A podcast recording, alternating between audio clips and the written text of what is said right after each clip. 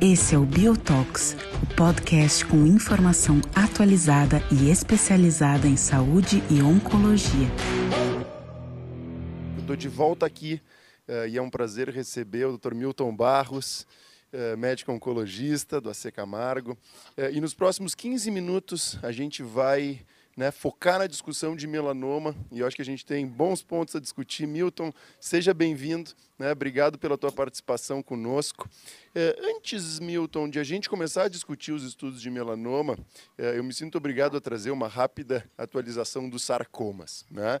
Que eh, de alguma forma sarcoma é uma doença órfã, eh, a gente sabe que é uma doença de ruim prognóstico e que a gente vê pouco avanço eh, de fato nos últimos congressos, mas eu, eu destaquei um estudo que eu gostaria de citar aqui antes da gente fazer o foco no melanoma, que é um estudo que avaliou dois diferentes tratamentos em pacientes com leiomiosarcoma. Então, esse é um estudo que, que comparou né, um tratamento, um estudo de fase 3, que comparou o uso de doxorubicina versus doxorubicina com trabectedina, com um tratamento de manutenção de trabectedina nessa população de pacientes. A gente sabe que naqueles pacientes que falham a doxorubicina, a trabectedina tem uma taxa de resposta pequena e essa doença tem um ruim prognóstico.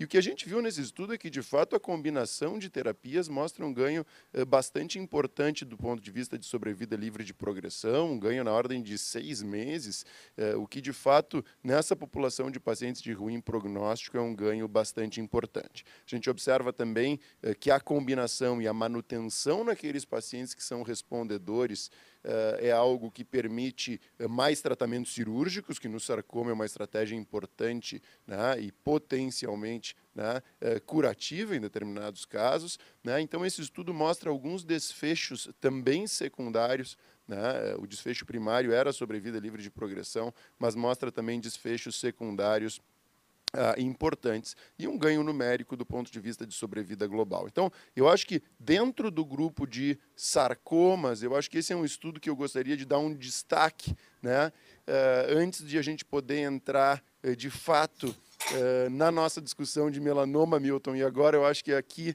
a gente pode perder alguns minutos uh, a mais, uh, porque eu creio que a gente teve alguns estudos bastante importantes né, que, que de fato vão ter impacto na nossa prática clínica. Então, Milton, eu queria começar né, e, e, e, trazer para a nossa discussão, para mim, aquele que foi o principal estudo de melanoma, o estudo apresentado na sessão presidencial, né, e que abordou uh, o papel do tratamento adjuvante na população uh, com melanoma estágio clínico 2 de alto risco. Então, a gente, né, contextualizando, a gente sabe que o melanoma com estágio clínico 3 né? A gente já tem uh, uma definição e um, e, e um, tratamento adjuvante já está bem estabelecido e, e, cada atualização de dados a gente vê de fato o benefício de imunoterapia adjuvante uh, nesse contexto, né? ganhos uh, bastante importantes na redução de recorrência e ganhos de sobrevida global, mas o estágio o clínico 2 do melanoma, ele é desafiador, né?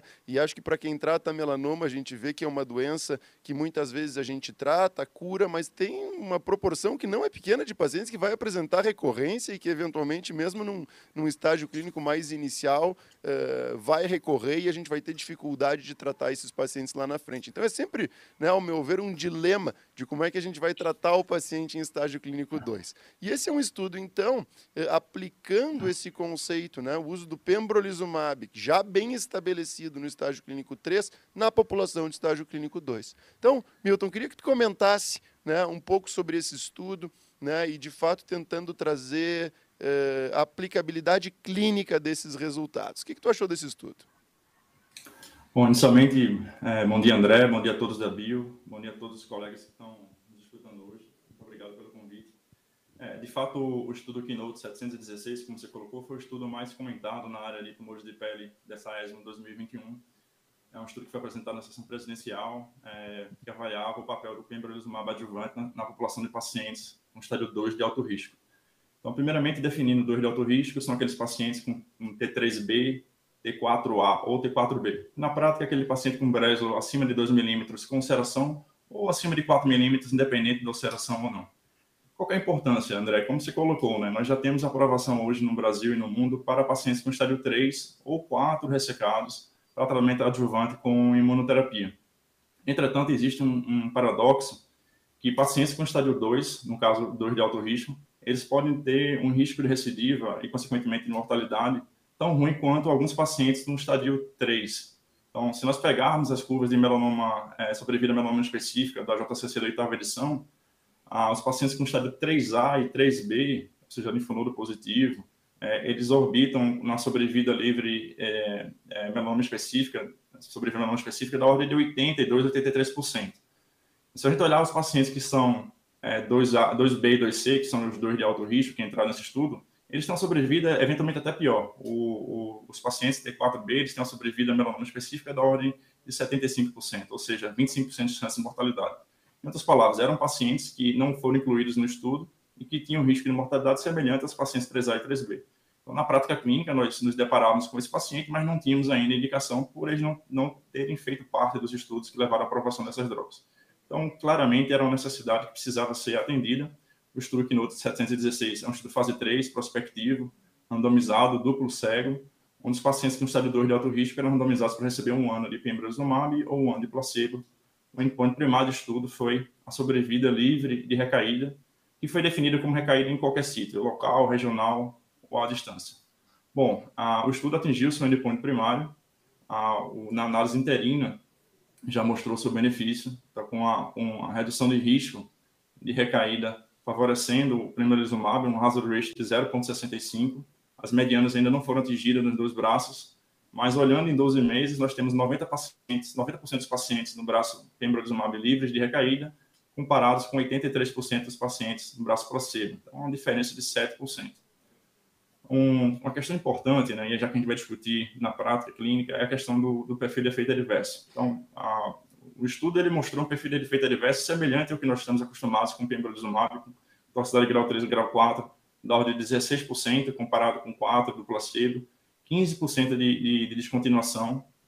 E quando nós olhamos alguns efeitos colaterais, em especial as endocrinopatias, que são aqueles efeitos colaterais que têm potencial de cursar a longo prazo, nós estamos falando de 14% de hipotireoidismo, 2% de hipofisite e 2% de, de ciência adrenal, fora outros efeitos mais raros.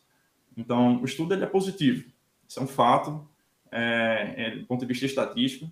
Agora, a questão que a gente vai ter que discutir na prática é justamente quem que é o paciente que a gente vai oferecer. Nós precisamos desse dado, né, o dado positivo, para na prática a gente selecionar os pacientes que vão, de fato, é, que a gente vai ter que selecionar quem são os pacientes que vai se beneficiar. Por que, que eu falo isso? Porque se nós olharmos, por exemplo, a, um, dos endpoints secundários, que é a sobrevida livre metástase à distância, a diferença de pembrolizumab por placebo no momento é de 3%.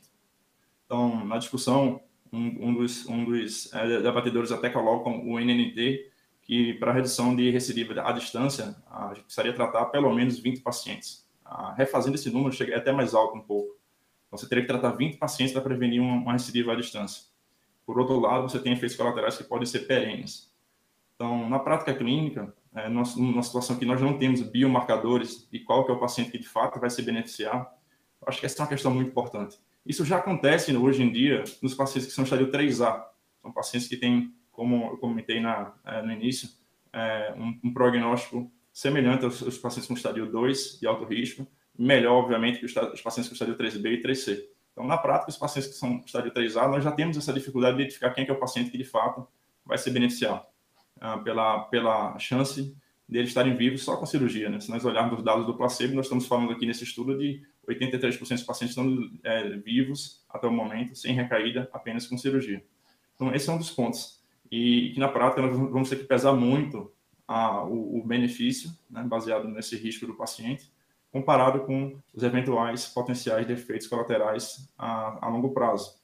Então, sobretudo, a, a, as endocrinopatias. Tem saído cada vez mais dados do, do, impacto dessas endocrinopatias a longo prazo. Se nós pegarmos, por exemplo, os dados de adrenalite autoimune em pessoas que têm ciência adrenal autoimune, hoje já temos dados suficientes mostrando que esses pacientes têm uma, uma, uma sobrevida, expectativa de vida menor do que a população geral, sobretudo por é, alterações cardiovasculares a longo prazo. Então, tudo isso precisa ser, precisa ser considerado numa população de pacientes que tem uma, uma chance muito grande de estarem curados.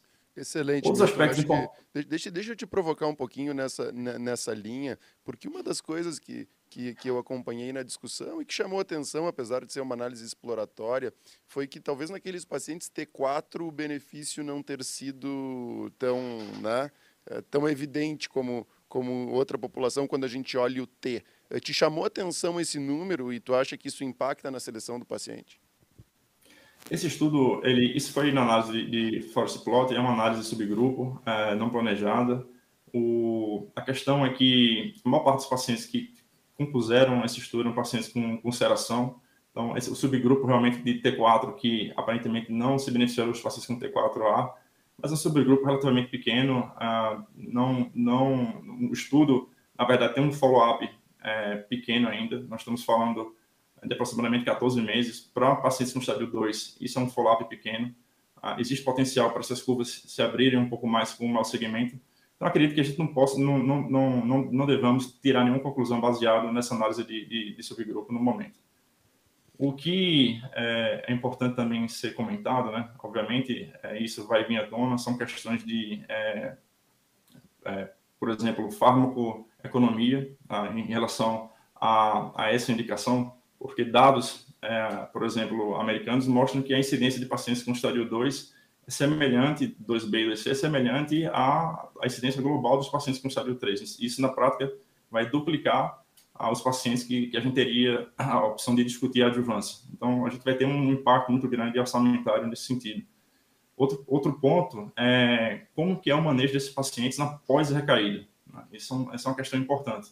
Nós Começamos a ver agora os dados do Keynote 54, que é os, os dados do estudo de Pembro, adjuvante para pacientes com estádio 3, na parte B do estudo, que é justamente o, a possibilidade de retratamento com anti-PD1 para os pacientes que é, recaíram.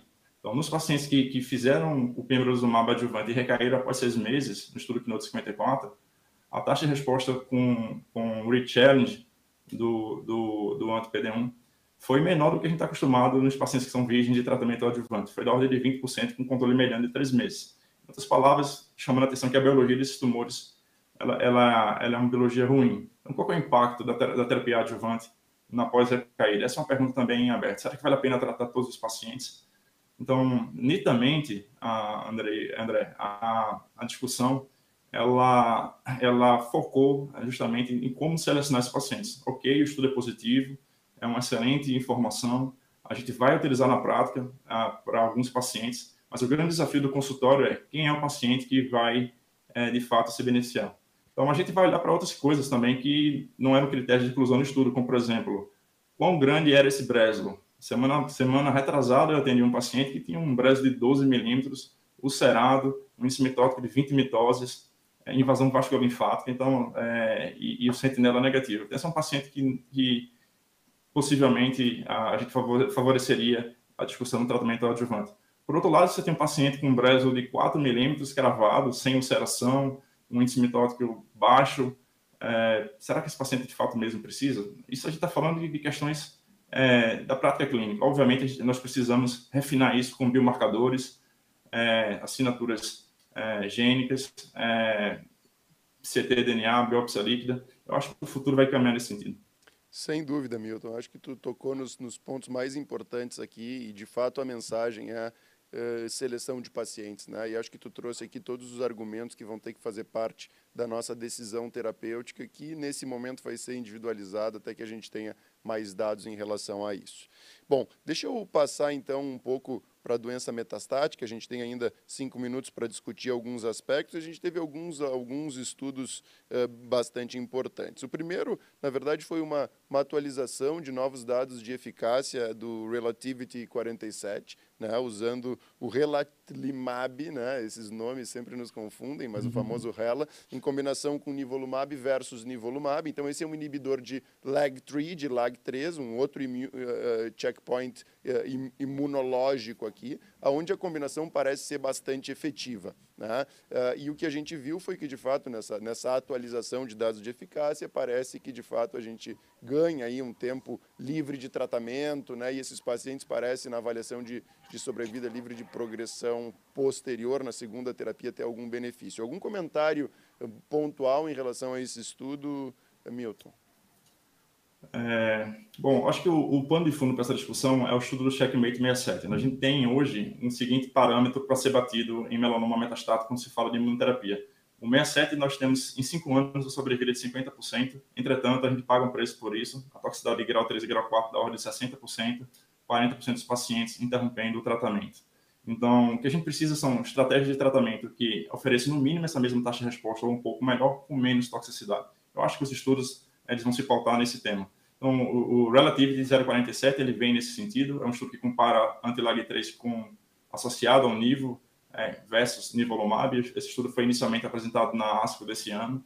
Ele é um estudo fase 2 barra fase 3. Ele, ele, atualmente nós temos os dados sobre vida livre de progressão, mostrando claramente que a adição do RELA, do RELA ao nível é melhor do que o nivolumab isolado em termos de sobrevida livre de progressão. Então, um hazard ratio de 0,75, 10 meses de mediana favorecendo a combinação, comparado com aproximadamente é, 4,6 meses do, do nivolumab isolado.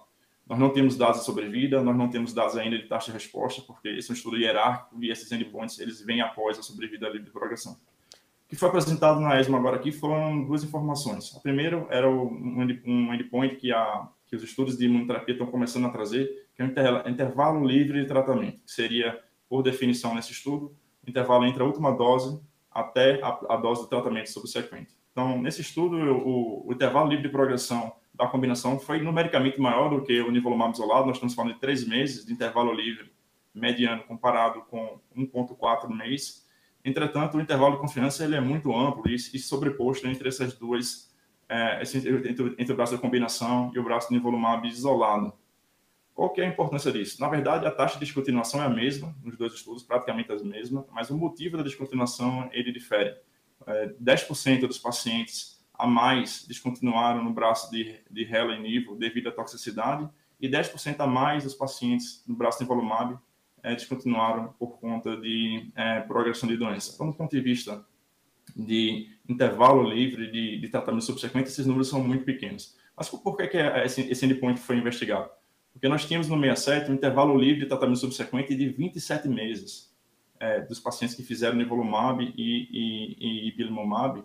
Entretanto, a principal causa que fez que os pacientes ficassem sem tratamento entre a última dose do nível IP e o tratamento subsequente foi justamente toxicidade. Eram pacientes que tinham toxicidade, interrompiam o tratamento, mas não tinham essa doença controlada. Então, daí esse intervalo tão longo. A taxa de suspeição por toxicidade do, do RELA e nível foi pequena, e não foi muito diferente do, do, do braço é, de nível isolado. Então, esses números, eles não são tão importantes na prática clínica, na minha opinião. Eu concordo um contigo, eu concordo contigo, Milton, e, e a gente está de alguma forma, chegando no final do nosso tempo aqui. E eu acho que um, do, um dos.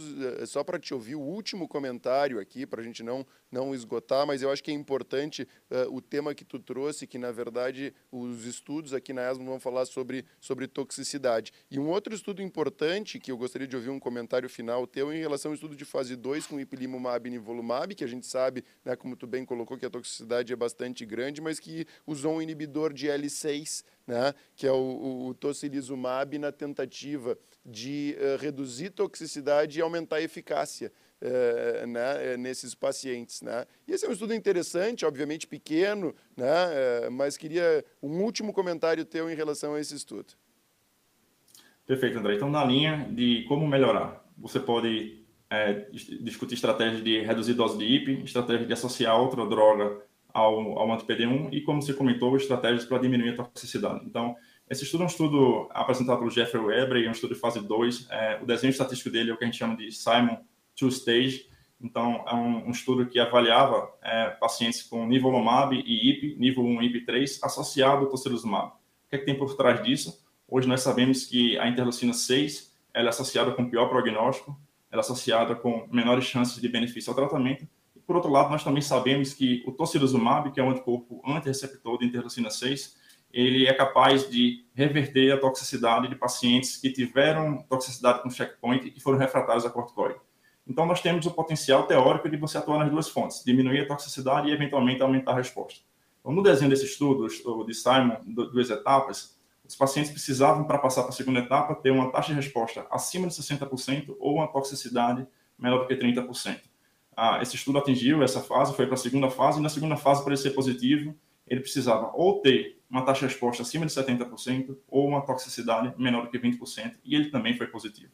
Então, o N desse, desse estudo final foi de 41 pacientes. A taxa de resposta da terapia tríplice, nível e pitose, foi da ordem de 56%, 58%, e a toxicidade grau 3 e grau 4 foi da ordem de 17%.